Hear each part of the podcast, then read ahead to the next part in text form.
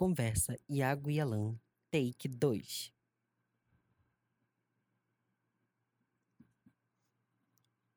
Boa noite, Iago. Aqui quem fala é o Alan. De onde você fala?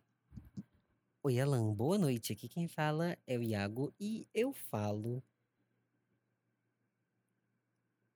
daqui de Higienópolis, diretamente da zona norte do Rio de Janeiro. Tudo bem com você? Estou bem, estou bem, na medida do possível, tentando não surtar no EAD, né? Mas acredito que 2020 foi o ano dos surtos e esse ensino remoto com certeza foi um dos principais surtos. ensino remoto para tudo e para todos. É, um, há quanto tempo você está nessa de ensino remoto? Bom, para ser sincero, eu comecei a fazer alguns cursos pela internet logo nos primeiros meses de lockdown, de isolamento social aqui no Brasil, né, que data mais ou menos do início de abril, final de março, início de abril, até mais ou menos um isolamento rígido no final de julho e no início de agosto, onde as coisas começaram a se flexibilizar. E aí eu fiz alguns cursos, só que a maioria desses cursos é, tinham propostas que cabiam, né? Os professores conseguiam expor slides, as pessoas conseguiam conversar através de Zoom, Google Meeting, você conseguia estudar um assunto para aproveitar um tempo um pouco útil, assim, na sua, na sua mentalidade. É, muitas pessoas conseguiram, mas acho que agora com a faculdade regular, né, o meu curso superior, eu acredito que essas ferramentas entraram um pouco em colapso entre o que deveria ser prático sendo extremamente teórico e o que deveria ser teórico sendo extremamente exaustivo, tanto para os professores como para os alunos, e essas atividades que têm que acontecer em horários síncronos. É, acho que a gente está nessa experiência, né, principalmente na minha universidade, primeiro semestre que isso está sendo feito. A gente está numa experiência de, de susto mesmo. A gente está assustado, tentando entender o que, que funciona e o que, que não funciona. Acho que até agora o que mais não tem funcionado são os horários das aulas. Assim, de fato, são horários em que é muito difícil dentro de casa, dentro de, dessa rotina de novo normal, de estar disponível para estudar é, através do computador. E você, como você tem vivido esse estudo através do computador? Eu estudo pelo computador, né? Eu diria que um, já há dois anos, ex, basicamente, exclusivamente pelo computador. É, um, modalidade de ensino à distância, com o pacote completo, né? material de estudo pelo computador, aulas pelo computador, interação virtual. É... Mas a minha finalidade é diferente, né? Não é um, um curso superior que eu faço, eu faço um curso preparatório é... por ensino à distância. Então, vai um pouco para mim a decisão de entrar nessa modalidade foi um pouco uma relação qualidade e uh, custo-benefício mesmo. É uma questão financeira é, e de ter o acesso a um bom conteúdo pagando pouco, que eu acho que tem sido algo um pouco mais, um tanto mais viabilizado por meio do ensino à distância, de certa maneira. E... Hum, só que existem, né, nessa qualidade, nessa questão da qualidade, existem alguns pontos. Até que ponto essa qualidade ela pode ser efetiva, né? no meu caso, por ser um curso pré-vestibular, eu até acredito numa certa eficiência de ensino dessa forma. E porque o curso pré-vestibular ele tem um sistema de pragmatismo, um sistema de é, eficiência e praticidade maximizados que pode ser bem manipulado dentro desse contexto do ensino à distância, do ensino remoto. Agora, se pensa num curso regular de ensino médio, é, de ensino superior, eu já penso numa extrema questão que é justamente que nem esses cursos, esses cursos regulares, eles não demandam essa praticidade. Inclusive, eles, eu acho que eles não devem ter essa praticidade. Eles devem ter é... uma espontaneidade. Subjetividade. É, uma subjetividade, uma espontaneidade, uma interação é, humana é, e concreta que vai formar esses indivíduos durante esse período, né? No ensino, pensando no ensino médio, é, formar para ser conhecer as suas competências cidadãs, cidadãs é, e pensar até num contexto, sei lá, de ensino fundamental, de ser aplicado também o ensino à distância no ensino fundamental, até o desenvolvimento de uma criança, desenvolvimento psicossocial é, da criança em sala de aula, criança interagindo com seus colegas, criança interagindo com o professor, entendendo que é de fato uma autoridade em pessoa é, que não sejam os pais, isso pensando no contexto principalmente do ensino fundamental, né? São várias é, outras funções sociais e de didáticas de ensino que são trazidas pelo ensino presencial regular, né? Que é muito difícil de imaginar serem concretizadas no ensino remoto. É, porque, principalmente considerando que nós somos dois adultos e, e temos já uma doutrina de, estudo consolidada pelo presencial, isso é um ponto que nos, nós somos em comum, né? Nós estamos em comum. Agora, por outro lado, você emergiu no ensino à distância por uma plataforma especializada em ensino à distância. E essa plataforma já havia ensinado os professores, os programadores, os editores, os designers, toda uma estrutura que funciona de fato, que se constrói como ensino à distância. Acho que ensino remoto é a gambiarra do ensino presencial para tentar chegar perto dessa eficiência, como você disse. O que me deixa assustado é como os efeitos de cansaço e de exaustão são muito presentes porque as aulas estão sendo muito extensas, os exercícios e leituras parecem estar mais exigentes e cada vez mais tempo é demandado. No mundo capitalista, principalmente no mundo capitalista globalizado com pandemia e com um monte de demandas sobre-humanas que a gente tem que cumprir no trabalho, em casa, mesmo sendo jovens solteiros e que, enfim, máximo nós cuidamos do nosso ambiente doméstico, que é uma responsabilidade que já não é pouca, mas é uma responsabilidade. Não se perder e não se consumir no meio dessas dificuldades é muito difícil. Então eu acredito que esse ensino remoto, ele não veio só para mudar a metodologia de ensino e aprendizado. Mudou muito a nossa metodologia de ser nós mesmos, de entender a ergonomia do aprendizado, de sentir cansaço por estar muito tempo na frente de uma tela, hum, a saudade de sentir a respiração ao redor das pessoas, sentir o ambiente do aprendizado, sentir que no ambiente de sala de aula você medita aquele saber, aquele conhecimento. Então existe uma certa construção coletiva do saber, que não é só não é só por isso, não é uma coisa só tão subjetiva. De fato é objetiva, as perguntas, a interação é muito mais direta. Mas eu sinto que, sim, essa seria a principal diferença. E eu não sei se a gente vai ter tempo hábil só durante esse isolamento de planejar isso. Mas eu acredito que cada vez mais vão ser sugeridos modelos híbridos. E esses modelos híbridos exigem atenção, porque tudo que parece uma solução muito mágica, por trás pode ser uma grande armadilha. E num contexto em que principalmente a educação pública é atacada no Brasil, eu não consigo nem só ver, por exemplo, esses efeitos nas primeiras infâncias, nos jovens adultos. Eu acredito que está aparecendo muito como solução. Eu sou estudante de graduação, ensino superior, é, público federal.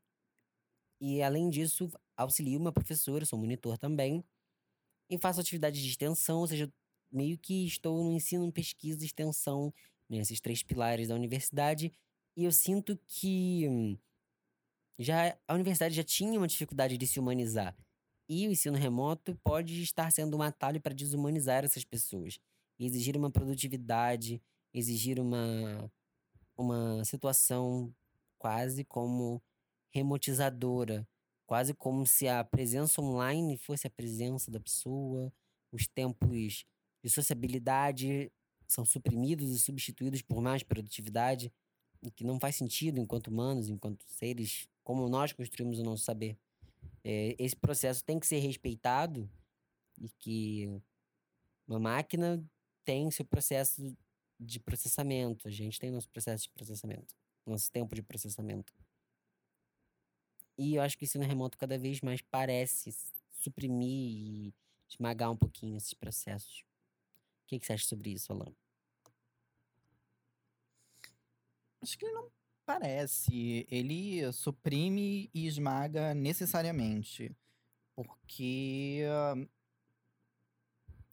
é um mecanismo dessa tecnologia inerente a ela. É, acredito que a, a essência, já estando ensino à distância, né, a essência é, de, de transformação desse aluno é assim a maximização da ideia de meros números, é, meras telas, meras máquinas. É... E assim, meio que a formação de novos algoritmos para o futuro, é, novas é, telinhas de computador, telinhas de smartphone, é, que digitam e respondem as respostas certas.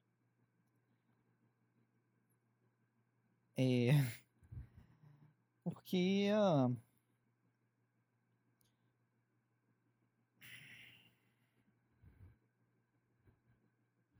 Eu fico.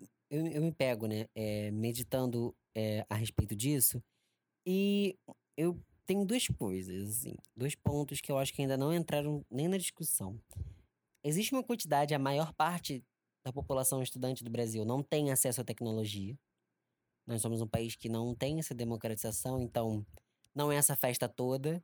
A gente sabe que tem um perfil entre né, as classes médias, as classes altas e a classe alta que detém tecnologias suficientes para fazer parte desse ensino remoto. E por outro lado, nós temos a parcela que deseja constantemente ter essa tecnologia como acesso a poder, né? Como se conhecimento por si só é um poder que agora depende de um poder paralelo, né? Um periférico, poder periférico. A tecnologia é um poder periférico e isso se, se consolidou quando as distâncias humanas se aumentaram, né? Foi necessário aumentar.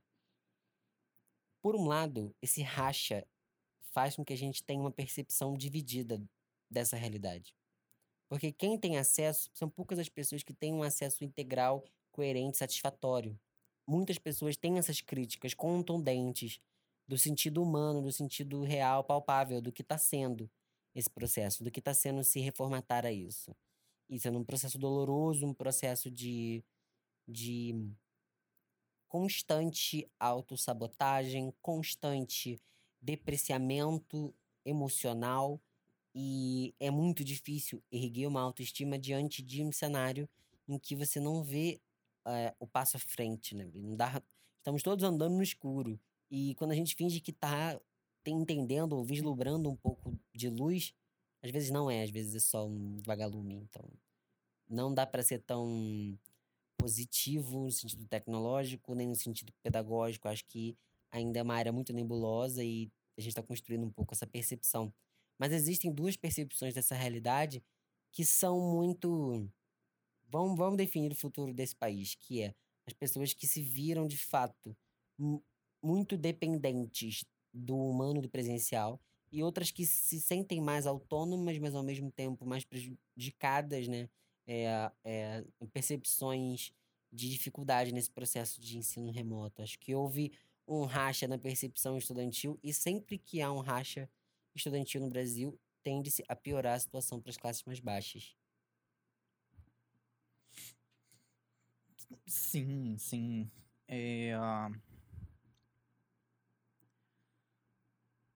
Acho que uh... essa esse efeito, né? Essa nova camada de segregação ela vem de certa forma para também incentivar, mesmo que é, inconscientemente, esse racha, de certa forma, né? Esse essa esse posicionamento diferente, esse posicionamento contraditório que acaba sendo mesmo que sutilmente, sutilmente em certos termos, é, mas nem tanto em outros, se, é, sendo sutilmente uma forma de gerar contrariedades e gerar divisões é, de pessoas que apoiam essa tecnologia, pessoas que não apoiam. É, que, obviamente, vai ser separado majoritariamente com base, com base em classificações econômicas, né? E de poder aquisitivo. É, que mais uma vez vai contra, eu acho que um premissa do ensinar, a premissa do congregar também do ensino presencial, que não é necessariamente ficar gerando novas contrariedades e sim sabendo congregar é fazer entender essas contrariedades, fazer entender essas controvérsias entre os humanos, que é um, algo que não é possível, justamente pela falta do elemento humano, né, dentro do contexto do ensino remoto também. É, porque dentro do contexto do, desse ensino à distância, as pessoas, elas inclusive tem uma socialização muito mais parecida com a socialização trazida nas redes, né? Que é uma socialização agressiva, uma socialização meio. É, ainda mais individualizada. Ai, desculpa, nossa, desculpa. Retoma. Ainda mais individualizada e. Um,